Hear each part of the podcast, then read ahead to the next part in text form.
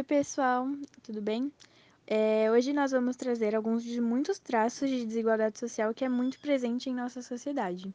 Então, temos diferentes tópicos para a gente poder debater. E agora vamos começar. Bom, agora eu vou falar sobre a favelização. A maioria das favelas brasileiras é fruto do processo de industrialização do século XX, sobretudo do processo de modernização dos latifúndios na época da ditadura militar.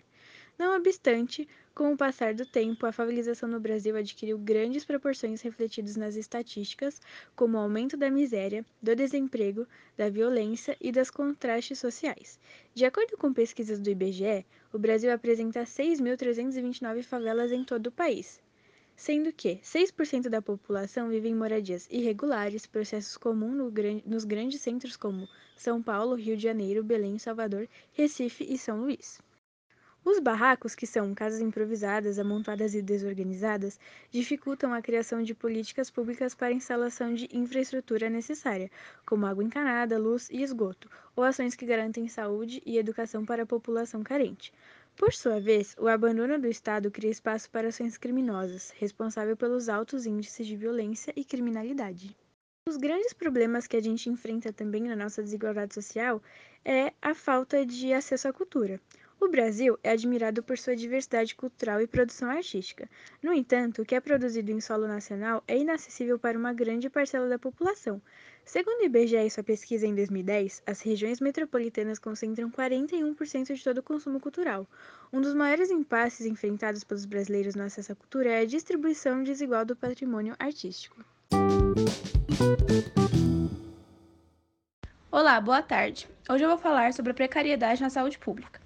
Grande revolta de quase 90% da população brasileira com o sistema de saúde público é algo alarmante, tanto quanto o tempo de espera na fila do SUS, como também pela falta de médicos qualificados e dispostos a fazer um bom trabalho.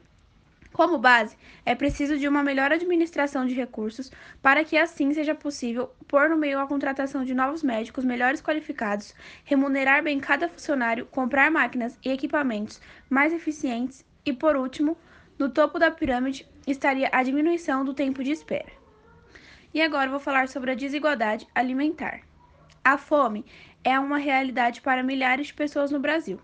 Além disso, existem ainda mais de 40 milhões de pessoas que não comem a quantidade mínima necessária para uma alimentação adequada, apresentando, por isso, problemas de desnutrição. O Nordeste é a região do Brasil onde, esse problema é mais grave. No Maranhão, mais de 60% da população passa por dificuldades para de alimentar em condições.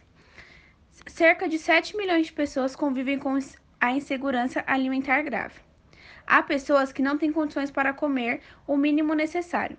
Com base nos dados do IBGE, os brancos são men menos afetados, porque os negros e pardos, bem como os amarelos e indígenas, que são os mais afetados. O problema afeta mais a população com baixa escolaridade.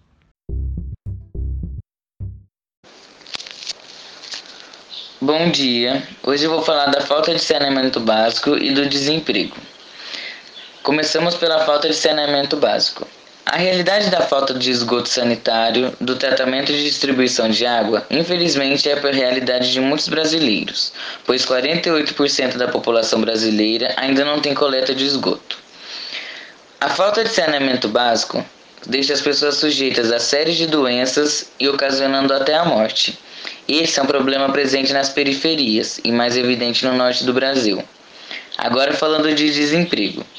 Depois de usufruir de um ensino melhor, os candidatos mais qualificados também podem aproveitar um leque de oportunidades de trabalhos mais abrangente. Apesar de não ser garantia para conseguir uma vaga no mercado de trabalho, quando não há muitas vagas, o diferencial é o fator do desempate. Além das possibilidades aumentarem, é possível que o valor das remunerações para os mais qualificados também seja maior. Enquanto isso, os menos qualificados fazem bicos para conseguir a arca com das despesas diárias.